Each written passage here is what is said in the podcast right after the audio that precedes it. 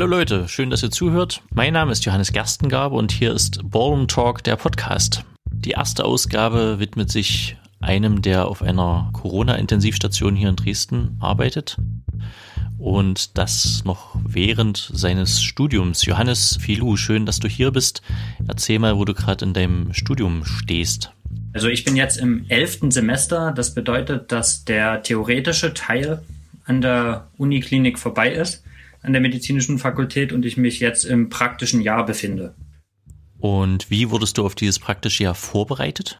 Das Studium ist vor allem eine theoretische Grundlage. Das merkt man auch direkt, wenn man in so ein praktisches Jahr einsteigt, dass das mit der Theorie an sich nicht mehr ganz so viel zu tun hat. Allerdings ist die Theorie, das habe ich auch gelernt, absolut notwendig, um praktisch arbeiten zu können. Ich kann mich erinnern zum Beispiel, ich habe mich am Anfang des Studiums noch in der Vorklinik, also in der Zeit, bevor man überhaupt mit Patienten und Patientinnen in Kontakt ist, immer sehr darüber aufgeregt, dass wir in Physik ganz viel Sachen lernen, wo ich dachte, das ist doch totaler Quatsch. Warum machen wir das jetzt nochmal alles? Ich will an den Menschen, ich möchte mit den Menschen arbeiten. Und jetzt, aktuell, arbeite ich auf einer Corona-Intensivstation. Und auf der Intensivstation merke ich, dass genau diese physikalischen Sachen vom Anfang ganz, ganz wichtig sind. Also so ganz einfache Sachen, wie verhält sich eine Strömung in einem Lumen? Ja, also das ist wichtig, zum Beispiel, wenn man Medikamente verabreicht über bestimmte Zugänge. Wie lang ist dieser Zugang? Wie dünn ist das Lumen, wo das Medikament durch muss? Also kommt das da überhaupt durch? Kommt das schnell genug durch, wenn es ein Notfallmedikament ist? Also ich muss tatsächlich Strömungsgesetze anwenden. Das ist ganz witzig. Kann man sich auf so eine Situation, wie du sie jetzt im Alltag findest, überhaupt in einem Studium vorbereiten? Ich glaube, nicht so richtig. Wir lernen Grundlagen in fünf Jahren, das ist ja schon eine lange Zeit, aber wir lernen Grundlagen in alle Richtungen, die die Medizin so anzubieten hat. Da bleiben die handwerklichen Fähigkeiten, die man zum Beispiel für eine gute Anamnese benötigt oder auch für eine klinische Untersuchung, die bleiben oft außen vor. Und das fehlt natürlich auch die Erfahrung mit so apparativen Diagnosemöglichkeiten. Also zum Beispiel die Verwendung von einem Ultraschallgerät. Das ist ein Gerät, das ist in jeder Dorfpraxis. Das ist aber auch in der Intensivstation von einem Maximalversorger in einer großen Stadt wie Dresden. Und damit hatte ich relativ wenig Berührungspunkte in dem ganzen Studium. Ich hatte welche, das war selbst ausgesucht. Ich habe so einen Ultraschallkurs besucht, habe einen Teil meiner Formulatur so gewählt, dass ich in der Radiologie bin und dort mal eine Woche nur Ultraschall mache zum Beispiel. Also nee, so richtig vorbereiten kann das nicht. Kannst du vielleicht mal einen Tag, einen typischen auf so einer Station beschreiben, also deinen persönlichen Tag? Ich bin gerade in meinem Wahltertial. Also man macht nach der theoretischen Ausbildung in dem Studium ein Jahr so eine praktische Ausbildung, das praktische Jahr. Das ist geteilt in drei Teile. Innere Medizin und Chirurgie und ein Teil, den man sich aussuchen kann. In dem bin ich gerade. Ich habe mir da Anästhesie ausgesucht und dachte eigentlich, das hat viel mit Operationen vor allem zu tun. Ja, also jemanden in Narkose legen, nach einer Operation wieder aufwecken. Jetzt kam diese Situation mit Corona dazwischen. Das bedeutet, die Operationssäle sind gerade fast alle pausiert. Es finden ganz wenige Operationen statt, nur noch Notfalloperationen. Das bedeutet, ich war noch gar nicht im Operationssaal, sondern nur auf einer Intensivstation, was mit dazugehört zur Anästhesie aber für den Anfang für mich sehr überfordernd war, weil Intensivstation bedeutet, da sind schwerst kranke Menschen und unglaublich viele Geräte. Geräte mit ganz vielen Schläuchen, die an Stellen in den Menschen reingehen, wo ich mir gar nicht sicher war, wie, wie kriegt man die da rein überhaupt, wie stelle ich denn eigentlich irgendwas ein an diesen Geräten. Deswegen bin ich in den ersten Tagen, in so einem typischen Tag hingekommen und war erstmal komplett überfordert. Selbst wenn ich mich auf einen Patienten oder eine Patientin einlassen wollte, war vorher so viel schon nicht medizinisches, womit ich erstmal klarkommen musste, dass ich erstmal vor ganz vielen Fragezeichen stand. So. Also wenn mir jemand gesagt hätte, zum Beispiel, kannst du mal das Medikament ausmachen, was da gerade läuft, hätte ich nicht mal gewusst, wo ich raufdrücken soll, weil ich viele von den Geräten noch gar nicht gesehen habe. Außerdem arbeite ich da mit einem Krankheitsbild, wo man einfach noch nicht so viel drüber weiß. Das war auch überfordernd. Also ich komme da morgens hin, ziehe mich um, gehe auf diese Station, ziehe eine FFP2-Maske erstmal an. Die trägt man dann in dem ganzen Bereich, wo man nicht direkt mit Patienten arbeitet. Dann gehe ich bei einer Übergabe mit. Das bedeutet, die Ärztinnen und Ärzte vom Nachtdienst übergeben an den Frühdienst die Patientinnen und Patienten. Also Therapieziele, wie laufen gerade verschiedene Medikamente, was ist vielleicht in den letzten acht Stunden Relevantes passiert. Danach gehe ich zum Beispiel, das ist ein bisschen unterschiedlich, los und erhebe den Status der Patientinnen und Patienten. Das bedeutet, ich untersuche sie von Kopf bis Fuß. Das wiederum ist ganz cool, wenn man, glaube ich, ganz frisch aus dem Studium kommt, weil man da noch ganz viele theoretische Grundlagen hat und ganz genau guckt und alles untersuchen möchte, während man, glaube ich, wenn man lange schon in dem Beruf arbeitet, sehr gezielt untersucht, ähm, sehr zeiteffektiv. Ähm, aber als PJ-Student oder Studentin ist man halt zusätzlich und kann sich auch die Zeit nehmen, ganz besonders genau zu untersuchen. Danach kommen dann verschiedene andere Fachrichtungen und man bespricht die Patienten, es werden Konsile gestellt. Das bedeutet, ja, die Menschen haben ja nicht nur Probleme mit der Lunge, sondern vielleicht auch mit anderen Sachen. Die Erkrankung Covid schlägt sich oft auf die Niere. Das kann also sein, dass eine Nephrologin oder ein Nephrologe noch dazukommen. Und da hat man so einen fachlichen Austausch. Und danach geht es darum, quasi die Therapie zu bestimmen und einzustellen, verschiedene Sachen. Und auch die Patientinnen und Patienten zu lagern. Das ist ein Standardtag. Und dann gehe ich nach Hause und bin ganz schön geschafft. Du hast vorhin gesagt, dass du bei manchen Maschinen nicht wusstest, wie du die einstellen sollst und so. Musst du denn Maschinen einstellen, wenn du zusätzlich bist? Nee, muss ich nicht, aber ich bin ja da, erstens um was zu lernen, aber auch um ein Teil des Teams dort zu sein. Nur dann kann ich auch richtig gut lernen. Und das bedeutet, ich will eigentlich nicht da sein und im Weg stehen und sagen immer, was ist das? Was macht man? sondern ich möchte integraler Teil des Teams werden. Und dazu ist es wichtig, dass ich auch verstehe, was alle anderen machen, was auch zum Beispiel das nichtärztliche Personal macht. Und das ist zum Beispiel die Einstellung der, der Perfusoren, also der Spritzen, die quasi automatisierten Medikament applizieren. Gerade bei Covid ist das ja so, dass immer wenn man was an der Patientin oder dem Patienten macht, muss man sich komplett einschleusen. Das bedeutet, einen Kittel anziehen, einen anderen Mundschutz aufsetzen, ein Face Shield aufsetzen, eine Haube, zwei Paar Handschuhe übereinander anziehen. Das dauert lange. Wenn ich also gerade einen Status gemacht habe bei einer Patientin oder einem Patienten und dort irgend so eine automatisierte Spritze piept, dauert sehr lange, dass da jemand anderes reinkommt, aber ich könnte ja zum Beispiel die ausdrücken. Dazu muss ich das erstmal verstehen. Das wird mir auch erklärt und wurde mir auch erklärt, aber so am Anfang ist das einfach maximale Überforderung, weil man ja so denkt, ach komm, ich komme aus dem Studium und jetzt geht's los und jetzt heilig und hier ist irgendeine Fragestellung und dann diskutiere ich, was ist die beste Möglichkeit. Nee, ich stehe erstmal vorm Bett und weiß nicht, wie man Piepen ausmacht. du hast jetzt von zwei gleichzeitigen Überforderungen geredet, also dass du gerade vom Studium kommst und es eine neue Krankheit ist. Wie ist denn das bei denen, für die das eine Überforderung ist, also die schon lange Arzt sind oder Ärztin oder Pfleger oder Pflegerin? Wie kommen die damit klar und wie ist der emotionale Zustand beim Personal quasi? Ich bin jetzt über zwei Monate da und ich glaube, dieses Krankheitsbild, also Corona, nagt an allen, die ähm, das therapieren. Denn vor allem auf der Intensivstation, die Menschen, die beatmet werden, von denen, ähm, das ist äh, weltweit so, überleben circa 50 Prozent. Und das ist auch frustrierend für die Ärztinnen und Ärzte, die sonst in einem Bereich arbeiten. Das ist ja quasi so das Last Resort in der Medizin. Die anästhesiologische Intensivstation ist das. Da kommen alle die hin, wenn niemand mehr weiter weiß. Das ist so absolute Intensivmedizin und auch Notfallmedizin. Und die haben dann echt eigentlich immer einen Plan. So, was macht man jetzt? Arbeiten da interdisziplinär zusammen mit anderen? Eigentlich sehr, sehr cool. Bei diesem Krankheitsbild ist es so, dass man oft Begleiter ist einfach nur dieser Erkrankung. Man kann an Stellschrauben arbeiten, das spiegeln sie mir auch quasi, indem man irgendwie die Situation verbessert, aber an der Erkrankung kann man nichts tun. Also man schaut quasi zu, wie sich die Lunge verschlechtert, wie der Status der Menschen sich verschlechtert. Viele Menschen haben dann Komplikationen mit der Niere noch zusätzlich. So, du weißt also, es kommt am Anfang jemand zu dir, du sprichst mit ihm und du weißt, in zwei, drei Tagen ist es wahrscheinlich so, dass dieser Mensch beatmet, mit einem Schlauch im Hals auf dem Bauch liegt und seine oder ihre Niere aussteigen wird für einen gewissen Zeitpunkt. Und das ist einfach frustrierend. Und das frisst auf jeden Fall an allen Ja. Kannst du das mit den 50 Prozent mal an einem Beispiel ja. erklären? Das ist eigentlich das Krasseste für mich.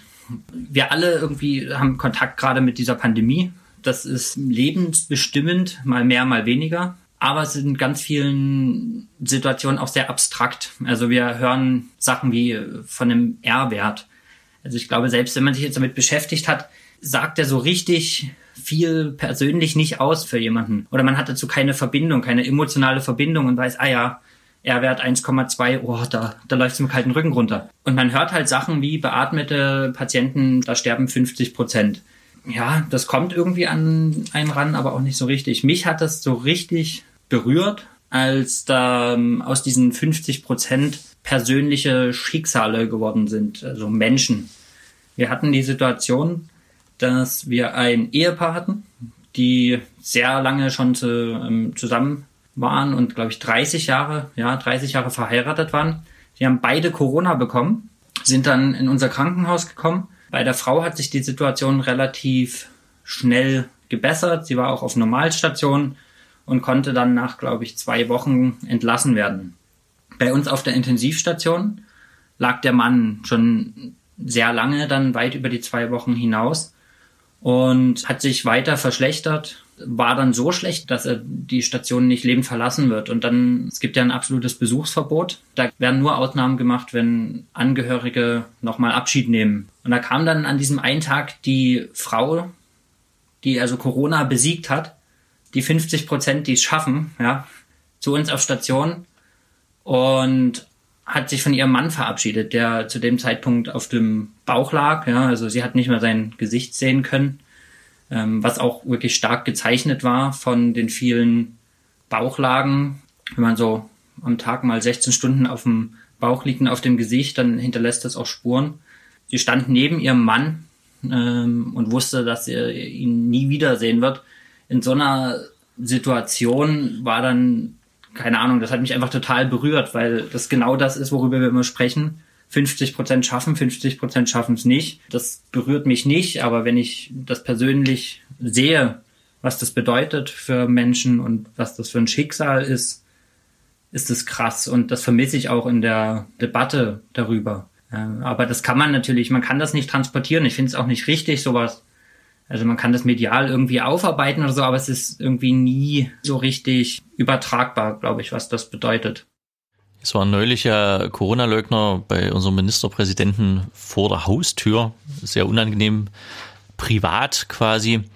Und die haben gesagt, alte Menschen werden ja wohl auch mal sterben dürfen, wenn sie dann über 85 sind. Äh, wie seht ihr das im täglichen äh, Betrieb? Kämpft ihr um jeden Menschen? Auf jeden Fall. Das wird auch gemacht.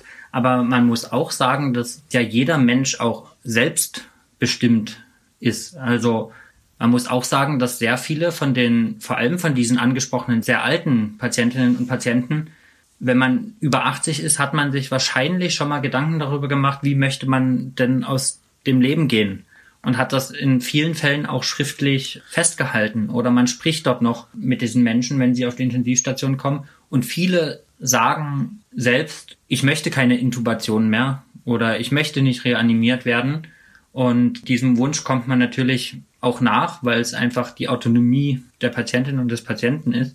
Das bedeutet dann ganz hart in solchen Fällen, dass diese Menschen wirklich an dem einen Tag noch mit dir reden, man zum Beispiel sowas besprechen kann und dann über Nacht sich die Lunge verschlechtert und man nicht tatsächlich ohne Intubation, also ohne einen Schlauch in den Hals zu geben, um künstlich zu beatmen, zuschaut, wie sie sterben. So, sie ersticken quasi an ihrer eigenen Lunge, man nimmt die Leiden, man nimmt die Schmerzen und das passiert häufig. Also schon allein dieses Argument, dass Menschen nicht sterben dürfen in diesem Alter, dass man jetzt irgendwie da was therapiert, obwohl man die doch hätte einfach sterben lassen können, das finde ich, das zählt nicht. Weil die Entscheidung treffen diese Menschen, wie sie leben oder wann sie sterben möchten, sich hinzustellen und entscheiden zu wollen, wer wie und wie lange zu leben hat. Da sind wir bei einem Thema, äh, wenn die Betten quasi voll sind, muss man ja entscheiden, also ihr dann quasi, wer leben darf und wer sterben muss.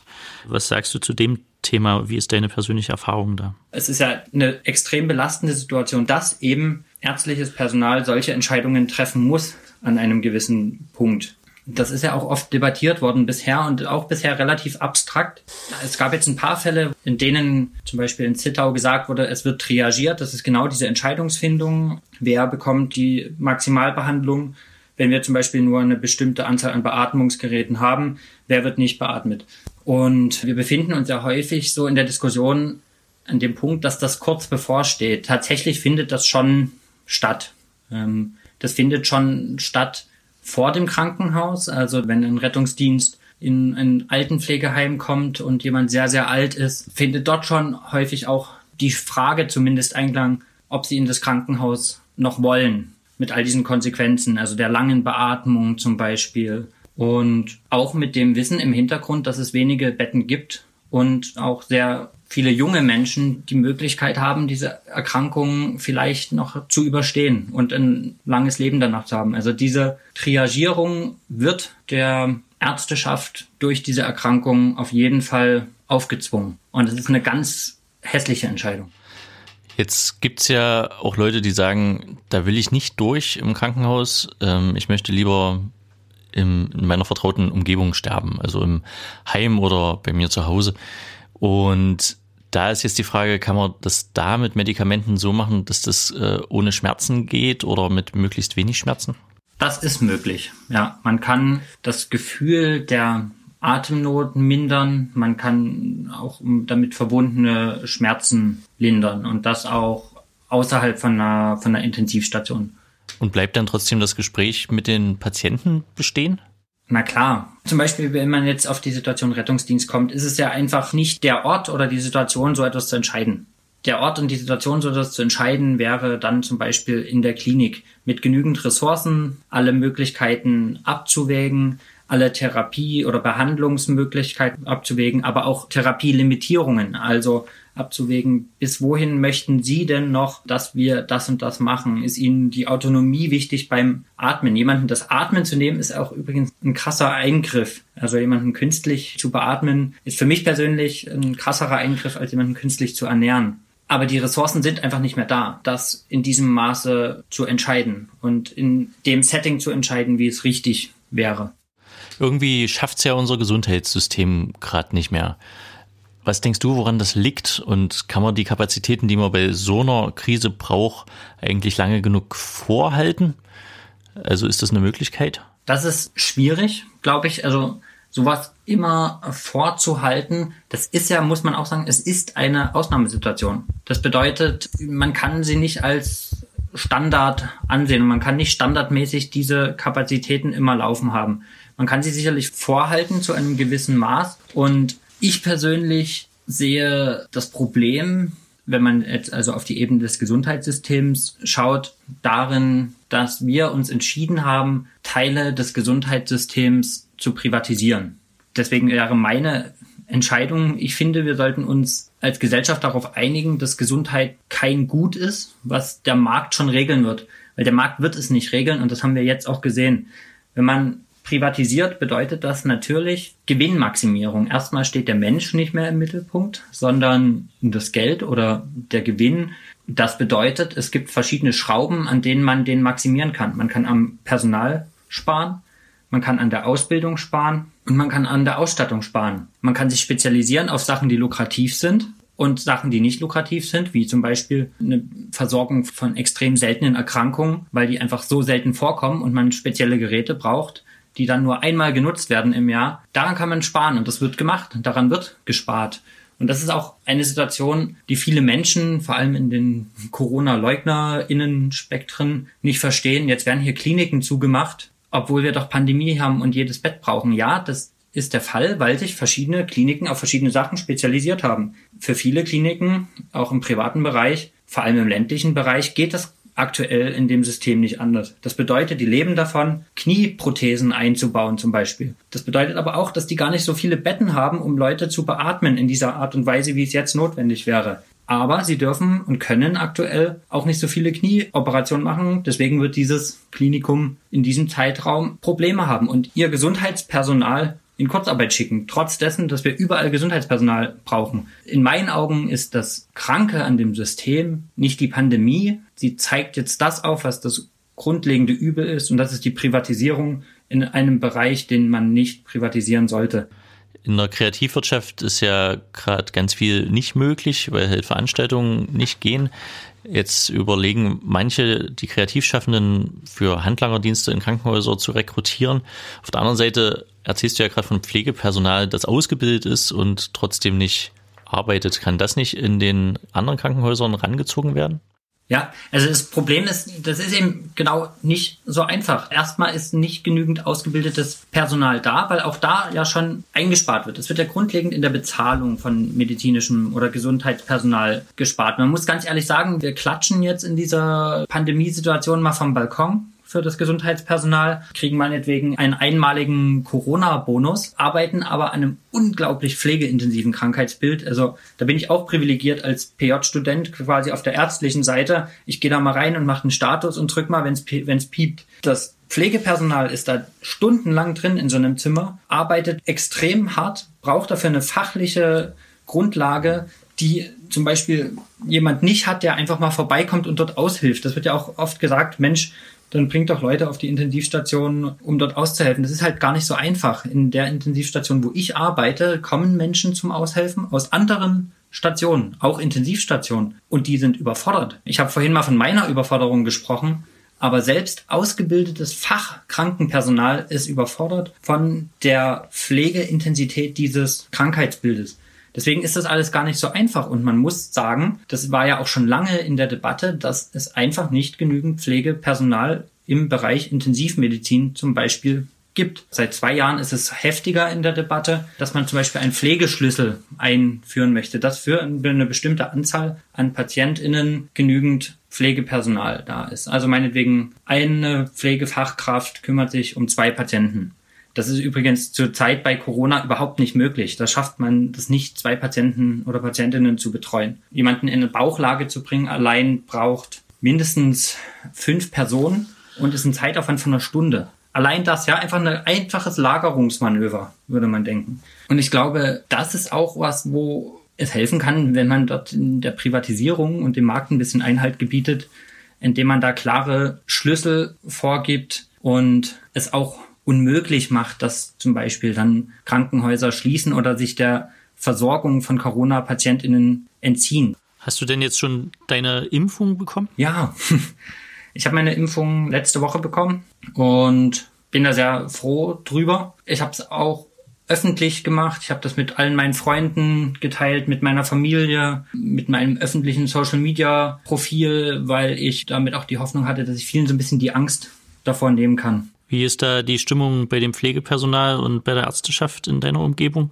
was die Impfung angeht? Mhm. Also es ist heterogen, das bedeutet, es will sich nicht jeder oder jede impfen lassen, ein Großteil schon. Was viele vor den Kopf gestoßen hat, jetzt war der Vorschlag, dass es zur Pflicht werden soll für medizinisches Personal. Da war so das Credo, dass viele gesagt haben, einmal sind wir die Helden und am nächsten Tag sind wir die Dummen die auch noch mit Corona-Leugnerinnen und Leugner auf eine Ebene gestellt werden, weil sie Fragen haben zum Thema Impfung oder sich das überlegen wollen und werden dann dazu verpflichtet, obwohl es versprochen wurde von Anfang an, dass es in Deutschland keine Impfpflicht geben wird, dass gerade denen, die, also Entschuldigung, die ganze Scheiße zusammenhalten, dass die dann gezwungen werden sollen, geimpft zu werden. So, das war die Stimmung, die ich dort so mitbekommen habe, dass man sich da doch ganz schön auch nochmal Entschuldigung verarscht fühlt. Hast du dir im Vorfeld über die Impfung Gedanken gemacht? Auf jeden Fall. Ich habe meine Fragen gehabt, so ist das sicher? Es gibt ja Verfahren, die seit Jahren funktionieren, die man festgelegt hat, um ein Mindestmaß an Sicherheit eines Medikaments vor dem Einsetzen zu gewährleisten. Da kann man auch schon mal wieder nachfragen, wie gut ist das eigentlich? Die meisten Medikamente, die wir nutzen, sind nur an männlichen ProbandInnen geprüft, werden aber auch Frauen verabreicht, wie als wären sie Männer und als wären sie alle ungefähr 70 Kilo schwer. Aber egal. Und da habe ich mich schon gefragt, ist das gewährleistet, wenn das jetzt so schnell geht? Dann habe ich mich damit auseinandergesetzt, wie diese Zeitspanne verkürzt wurde, indem man viele Schritte, die sonst quasi eine bürokratische Hürde haben, dass sie hintereinander ablaufen, so früh wie möglich hat parallel ablaufen lassen. Trotzdem bin ich mir nicht sicher, ob das nicht Nebenwirkungen hat. Es wird sicherlich Nebenwirkungen haben. Ich hatte auch Kopfschmerzen am nächsten Tag, das gehört dazu. Aber auch bei aller Skepsis oder bei aller Unsicherheit war ich mir 100%ig sicher, dass ich das machen möchte, weil ich gesehen habe, was das mit, was diese Erkrankung Covid-19 mit Menschen macht und wie ohnmächtig man daneben steht und wie hilflos man daneben steht und wie ohnmächtig und hilflos man als Patientin oder Patient ist in dieser Situation. Und das überwiegt für mich dieser Ohnmacht nicht erleben zu müssen und dass andere, auch meine Familienangehörigen, sowas nicht erleben müssen, das überwiegt für mich. Und natürlich auch, dass ich gesellschaftliche Verantwortung trage, in meinen Augen alle anderen zu schützen, weil der Sinn ist ja auch eine Durchimpfungsrate zu erreichen und ich erhebe mich jetzt nicht über alle anderen in der Gesellschaft. Ich habe die Menschen lieb um mich herum und vielleicht auch die, die ich nicht kenne und da kann ich nicht einfach einen Mittelfinger zeigen und sagen, ach nö, ich nicht. Ich habe Angst vor den Nebenwirkungen. Ich würde ganz kurz nochmal ein Thema zurück, als es um das Triagieren ging, wo du gesagt hast, dass es eigentlich schon stattfindet. Was sind denn da die Parameter, nach denen entschieden wird? Das kann ich gar nicht so genau sagen. Was eine Rolle spielt, ist natürlich zum Beispiel das Alter. Also Situation, es gibt kein Bett mehr und es kommt über die Notaufnahme eine 60-jährige Patientin. Es gibt bei den vollen Betten jemanden, der ist 90 Jahre alt hat auch viele Vorerkrankungen. Jetzt ist die Frage, weist man diese Patientin ab mit den 60 Jahren und lässt sie quasi sterben oder nimmt man den 90-jährigen Mann, verlegt ihn auf eine Normalstation, wo diese Maximaltherapie nicht möglich ist und nimmt die 60-jährige Patientin auf zur Maximaltherapie. Das sind Entscheidungen, die da fallen. Und das ist zum Beispiel halt ein Merkmal das Alter gibt es natürlich andere Merkmale, die man anlegen kann. Vorerkrankungen zum Beispiel. Also was ist alles in dem Potpourri der Dinge, die den Verlauf der Erkrankung beeinflussen? Ja? Es gibt medial ja auch die Fälle, dass beim Thema Triagierung Menschen mit Behinderung zum Beispiel, ob das eine Kategorie sein sollte oder nicht. Ja, also da sind wir auch an moralisch-ethischen Fragen, die also für mich zumindest nicht lösbar sind und auf jeden Fall nicht mit Ja zu beantworten. Ja, das sollte eine Kategorie sein und nein, das nicht. Man kann sich dann die Frage stellen, ja, nimmt man denn jetzt jemanden, der 45 ist mit einer Leberzirrhose, sich das durch Alkoholkonsum so beigebracht hat, dann kann man ihm unterstellen, das ist ja ein Eigenverschulden, obwohl eine Alkoholkrankheit auch eine Erkrankung ist. Hat er das denn dann verdient im Vergleich zu jemandem, der meinetwegen nicht so gelebt hat? Oder es gibt natürlich auch Menschen, die in Behandlung sind für dieses Krankheitsbild, die das ganz öffentlich und laut geleugnet haben und gesagt haben, das ist alles Quatsch. Schickt man die jetzt von der Station weg, weil die ja eh gesagt haben, ist doch alles Quatsch und behandelt die nicht maximal? Das ist schon Gott spielen zu einem Punkt, da möchte ich niemals stehen und wünsche es niemandem dort zu stehen. Es gibt dieses typische Bild des Trinkers, der sich eine Leberzirrhose angetrunken hat. Es gibt ja auch Sportler mit einem Herzfehler.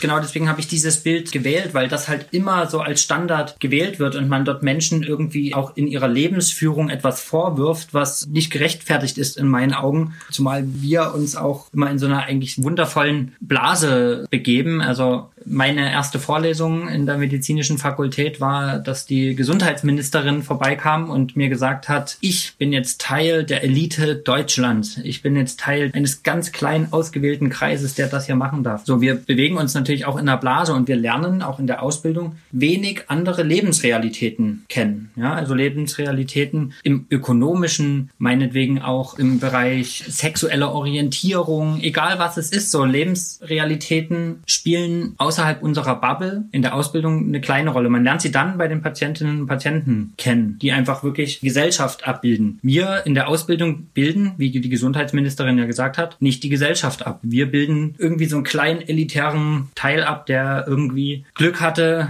eine schulische Ausbildung zu bekommen, die ihn oder sie dorthin geführt hat. Was ja auch wieder damit zu tun hat, zum Beispiel, was hat man für ein Elternhaus, was hat man für finanzielle Möglichkeiten etc. Aber wenn ich mir dich gerade so anhöre, brauchen wir eigentlich gerade eine gesellschaftliche Diskussion weit über die Ärzteschaft hinaus, wie beim Triagieren entschieden wird. Jedenfalls, wenn wir das als Gesellschaft festlegen wollen. Und da ist auch wieder die Frage in so einer Debatte, wer hat welche Stimme? Tatsächlich. Ne? Also gerade die, die eh marginalisiert sind, sind es dort wahrscheinlich auch wieder.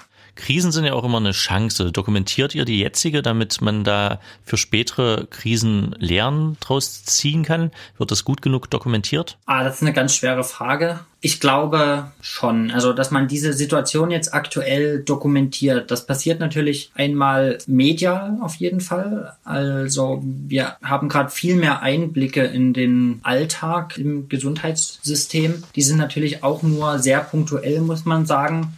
Also ich denke, medial passiert da viel. Und damit ist das Gesundheitssystem auch wieder in der gesellschaftlichen Debatte, wo es hin muss. Auf der anderen Seite habe ich so ein bisschen die Angst, dass sobald sich das ein bisschen beruhigt, man wieder in den Status quo übergeht. Nämlich zum Beispiel, wir haben ja vorhin davon gesprochen, dass Operationen gerade pausieren. So auch Operationen, die eine wichtige Geldquelle sind, zum Beispiel. So, das wird, sobald es geht, wieder losgehen. Und ich glaube, da wird sich nicht viel ändern, wenn da nicht eine gesellschaftliche Debatte wirklich entsteht und ein gesellschaftlicher Druck dahingehend, dass man sagt, wir wollen das Gesundheitssystem in dieser Art und Weise nicht weiter laufen haben. Ich glaube aber auch, dass sich die Krisenstrategien ändern jetzt über diese Pandemie. Also schon allein darin, dass jetzt viel mehr Masken vorgehalten werden für eine Situation wie diese. Also dass es nicht nochmal zu so einer Maskenknappheit kommt in Zukunft. Und man muss ja auch sagen, dass diese ganze Pandemie für alle ein Lernprozess ist. Man bereitet sich ja immer irgendwie auf Katastrophen vor, aber das Ausmaß, die Geschwindigkeit der Pandemie war nicht abzusehen und sie hat halt wirklich alle Schwachstellen des Gesundheitssystems, glaube ich, aufgedeckt. Und total unwichtig, aber ich persönlich zum Beispiel probiere auch ein kleines Tagebuch zu führen, weil ich halt diese Krise über dieses abstrakte Level hinaus hautnah miterlebe, also über R-Werte und 50 Prozent Leben, 50 Prozent Sterben haben. Und also wirklich mit allem, was dazugehört, mit meinen persönlichen Unzulänglichkeiten, mit den Schicksalen der Zahlen, die wir vorhin angesprochen haben. Und ich glaube zum Beispiel mich persönlich und auch viele, die jetzt arbeiten oder die sich jetzt in der Ausbildung befinden, sind geprägt von dieser Zeit jetzt. Das wird im Umgang mit zukünftigen Situationen eine Rolle spielen. Also ich bin da auch tatsächlich sehr pessimistisch. Ich denke auch, es wird relativ schnell in einen Status quo übergehen.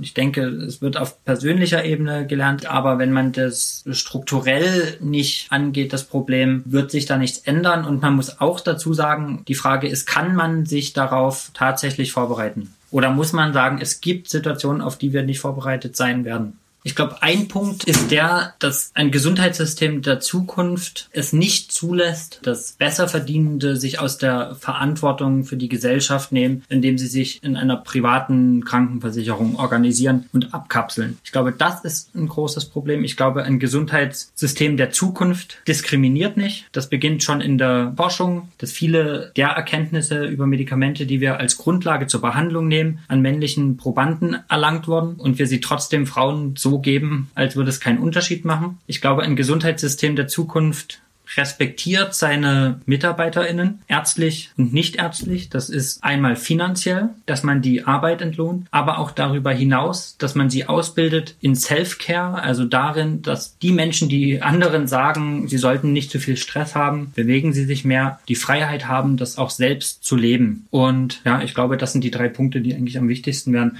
Was allen zugrunde liegt, ist, dass in einem Gesundheitssystem der Zukunft der Mensch immer im Mittelpunkt stehen muss. Und das ist einmal eine grundsätzliche strukturelle Sache und das ist aber auch abhängig vom Bewusstsein aller Mitwirkenden, dass man sich immer wieder ins Bewusstsein ruft, auch wenn es ökonomischen Druck gibt oder auch noch viel einfacher einen zeitlichen Druck. Ich habe in meiner Ausbildung zum medizinischen Fachangestellten zum Beispiel einfach mal gemerkt, wenn es Richtung Feierabend ging, habe ich Leute schneller abgefertigt irgendwie als früh am Morgen. Das ist doch eigentlich nicht fair. Und auf der anderen Seite ist es aber auch doof und unfair meinen Ressourcen gegenüber, wenn ich jeden Tag zwei Stunden später nach Hause komme. Deswegen glaube ich, ein fairer Umgang mit allen Mitarbeitenden in diesem System und ein menschenzentriertes Bild. Ja, ich weiß nicht, ob man das so sagen kann. Ich finde, das kann man so sagen und ich finde das einen sehr guten Ansatz. Und ein gutes Schlusswort. Vielen, vielen Dank, Johannes Filou, dass du mit mir geredet hast. Und euch da draußen vielen Dank, dass ihr zugehört habt. Bis zum nächsten Mal. Ciao.